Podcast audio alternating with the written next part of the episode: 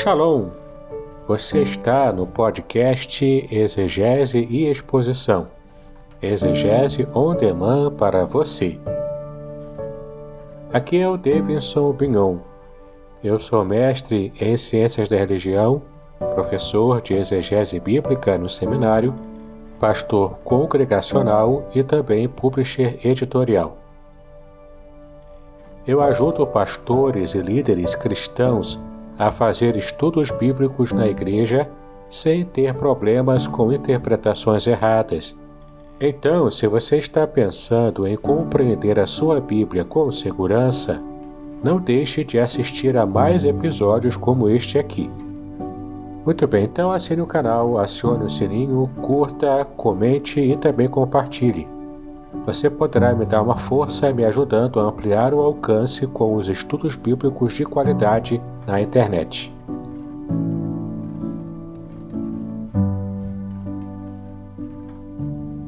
Muito bem, estamos em mais um episódio do podcast Exegese e Exposição. Exegese on demand para você. Eu sou o Davidson Bignon e eu tenho certeza de que você tem acompanhado cada episódio que eu venho lançando nesses estudos especiais. E você também deve estar se lembrando de que estamos em uma série muito especial de episódios totalmente baseada no meu mais recente livro, intitulado Revelações Originais do Salmo 23. Assim como eu tenho feito em cada série anterior e cada episódio avulso também, eu tenho tratado de assuntos bíblicos com base nos originais, tanto em grego quanto em hebraico. Portanto, usando a ferramenta da exegese bíblica para ampliar o nosso conhecimento bíblico e assim estarmos tendo muito mais conteúdo em nossas pregações, estudos bíblicos na igreja e também até mesmo se você for um escritor de lição de escola bíblica dominical ou de um blog na internet ou mesmo um vlog né, no YouTube, você pode então aproveitar todo o nosso conteúdo para ter muito mais abrangência nos seus estudos, mensagens e devocionais. Como nós temos visto até agora, esta série de estudos trata versículo a versículo e palavra por palavra do Salmo 23, tudo analisando com base na língua original hebraica. É realmente um estudo muito profundo e muito interessante que muitas pessoas têm testemunhado aproveitar todo esse conhecimento, todas essas pepitas de ouro que eu tenho conseguido minerar e disponibilizar para você com muito mais facilidade.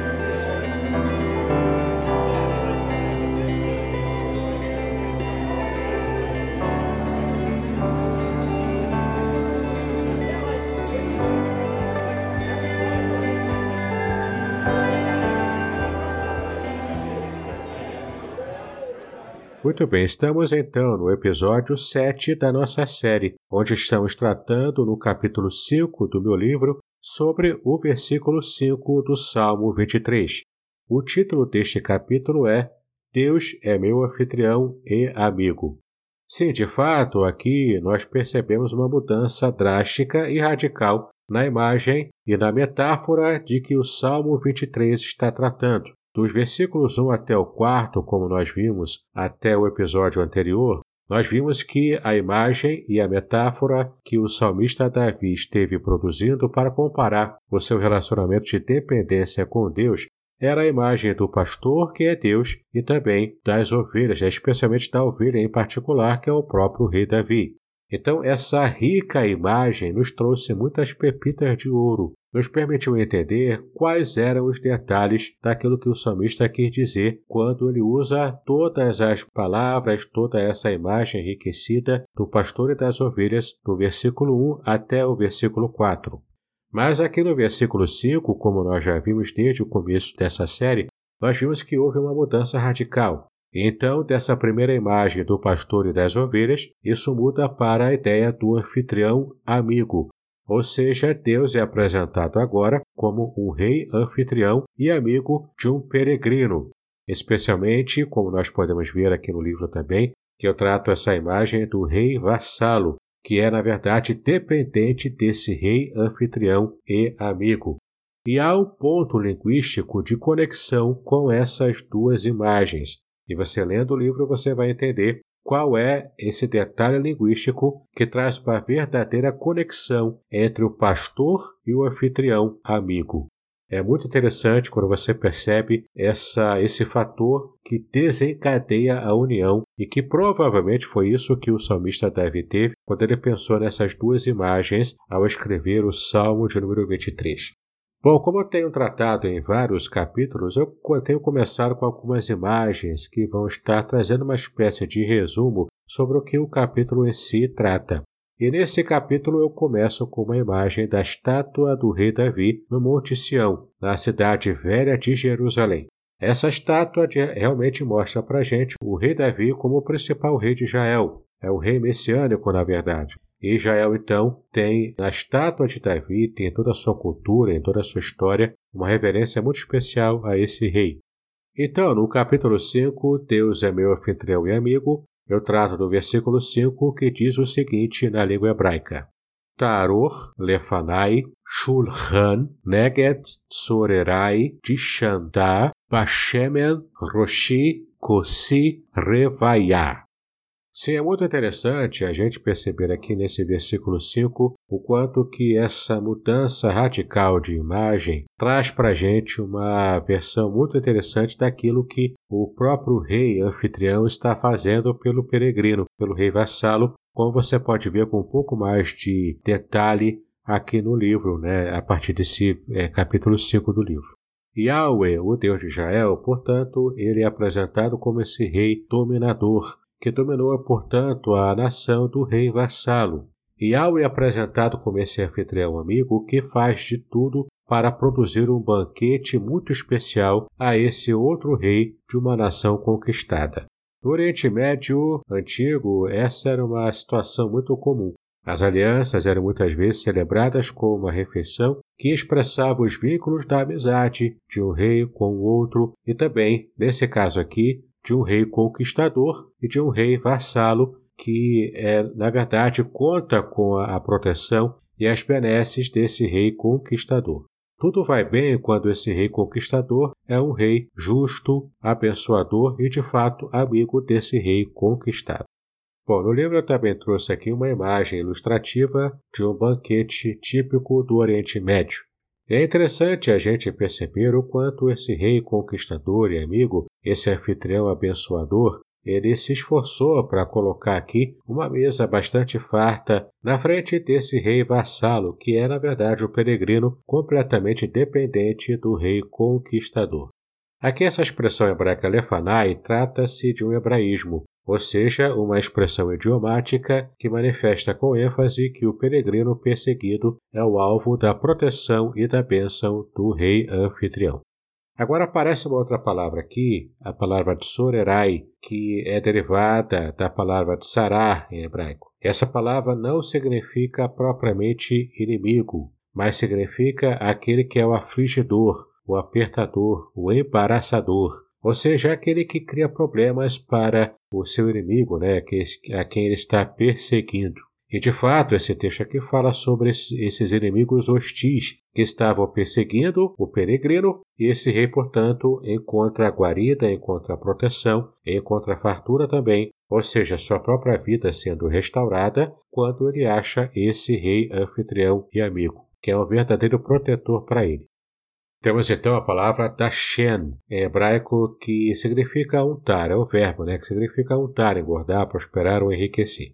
E aqui está se referindo à unção do shemen, em hebraico, que é o azeite, a gordura. E é interessante a gente perceber porque no livro aqui eu coloquei uma diferenciação entre da shen e o verbo machar. Aqui, portanto, não se refere à unção espiritual, mas se refere a uma unção que, por razões linguísticas e culturais, traz essa ideia de prosperidade, prosperidade financeira, sim. E no livro eu fiz questão também de ressaltar de que, embora essa seja a verdadeira tradução, né, o verdadeiro sentido do que o texto em hebraico traz, isso de maneira alguma é um referendo da malfadada teologia da prosperidade. Nós precisamos, na verdade, reconhecer que Deus tem sim preocupação e Deus também tem é, essa, esse desejo de abençoar os seus servos com riqueza, com bens, para que ele possa então ter uma vida tranquila aqui na terra. Mas, apesar disso, isso não quer dizer que as ênfases exageradas da teologia da prosperidade sejam corretas, sejam bíblicas, porque de fato não são. Mesmo a teologia do coaching, que também trabalha essa ideia da prosperidade, mas agora envolvendo o lado emocional, mesmo essa teologia, ela também não alcança respaldo bíblico, porque simplesmente o ser humano não está no centro da ação divina. Ele faz tudo e age cuidando das suas ovelhas, nessa primeira imagem, ou mesmo como o rei que está sendo bom anfitrião para o peregrino, Deus faz isso visando a sua própria glória. Portanto, temos aqui ainda a imagem, além do óleo né, que é derramado sobre a cabeça, aquele óleo aromático que faz com que aquele que foi convidado e sai do banquete possa dar cheiroso pela cidade e as pessoas então percebam o quanto o anfitrião é atencioso e abençoador. Temos aqui então essa ideia da riqueza abundante que é ampliada ainda no final do versículo 5, quando aparece aqui essa expressão do cálice, o hebraico kus. E esse cálice não é qualquer um, é um cálice de vinho que está em estado de completo transbordamento. A palavra hebraica aqui é revaiá, ou seja, o cálice que transborda, trazendo essa ideia, portanto, estar saciado de saciedade. Então, esse que é o peregrino está completamente saciado na mesa do seu rei anfitrião. Ele, portanto, está completamente embriagado, saturado, saciado desse delicioso vinho que é a felicidade, que é o símbolo da alegria na cultura judaica antiga. É claro que hoje nós temos uma visão aqui, especialmente no meio evangélico, né, uma visão abstêmia em termos de bebida alcoólica, mas isso não quer dizer que a cultura judaica antiga também fosse abstêmia, não era. Era uma cultura que privilegiava inclusive o vinho nas mais diversas festividades. Você há, por exemplo, de se lembrar de que o primeiro milagre que Jesus realizou nas bodas de Caná foi de fato a transformação da água em vinho, porque era um vexame muito grande do ponto de vista social que uma família que promoveu um casamento, especialmente os pais da noiva, né, que produziu aquele casamento, aquela cerimônia toda, tivesse cometido essa gafe monumental de deixar faltar o vinho. O vinho era símbolo, portanto, da alegria, tanto no casamento como em qualquer situação festiva da vida judaica antiga. Portanto, o recipiente desse rei peregrino vassalo ele está completamente cheio, e essa providência foi tomada pelo rei, que é o bom anfitrião, o bom amigo, aqui representando Deus. De fato, Deus cuida de cada um de nós, trazendo bênçãos, trazendo inclusive fartura. Como eu já disse, isso não tem nada a ver com estarmos referendando as ênfases da teologia da prosperidade, mas precisamos de verdade mostrar o que a Bíblia realmente traz como verdade revelada no original em hebraico. Muito bem, vamos ficando por aqui neste episódio, esse episódio 7. Espero que você tenha gostado de todas as pepitas que eu pude minerar e dividir com você até agora. Mas o livro tem muito mais detalhes é preciso que você esteja acompanhando então tudo o que o livro traz sobre cada detalhe dessas palavras especiais que eu pude trazer aqui para você ao longo desses episódios, como você tem acompanhado até aqui. Bom, se você chegou agora e caiu de paraquedas no meio da série, eu convido a você a procurar ou no meu canal do YouTube ou mesmo no seu agregador de podcast preferido todos os episódios anteriores. Siga-me nas redes sociais. Eu tenho Facebook, Telegram, eu tenho também Instagram, embora eu seja menos ativo ali, mas enfim, faça contato, participe, envie sua pergunta, mande uma sugestão de tema para uma próxima série, quem sabe, e então você estará me ajudando a compartilhar cada vez mais conhecimento profundo e relevante da Palavra de Deus. Me ajude também curtindo, caso você esteja me assistindo no YouTube, curtindo o vídeo, assinando o canal e compartilhando com os seus amigos para ampliar o alcance e a importância também desses episódios do podcast para as plataformas. Não custa nada e você pode então abençoar muitas vidas através desse gesto tão caridoso e abençoador. Conheça também o clube de assinaturas do Hotmart Sparkle, com material exclusivo e bastante interessante ali, que você pode acompanhar com um valor muito simbólico de assinatura de apenas 10 reais mensais. Conheça também o meu canal do Telegram, quando tem muitos materiais importantes ali. Para tudo isso, há links aqui na descrição deste episódio. Bom, que Deus abençoe os seus estudos, paz e bênção sobre a sua vida.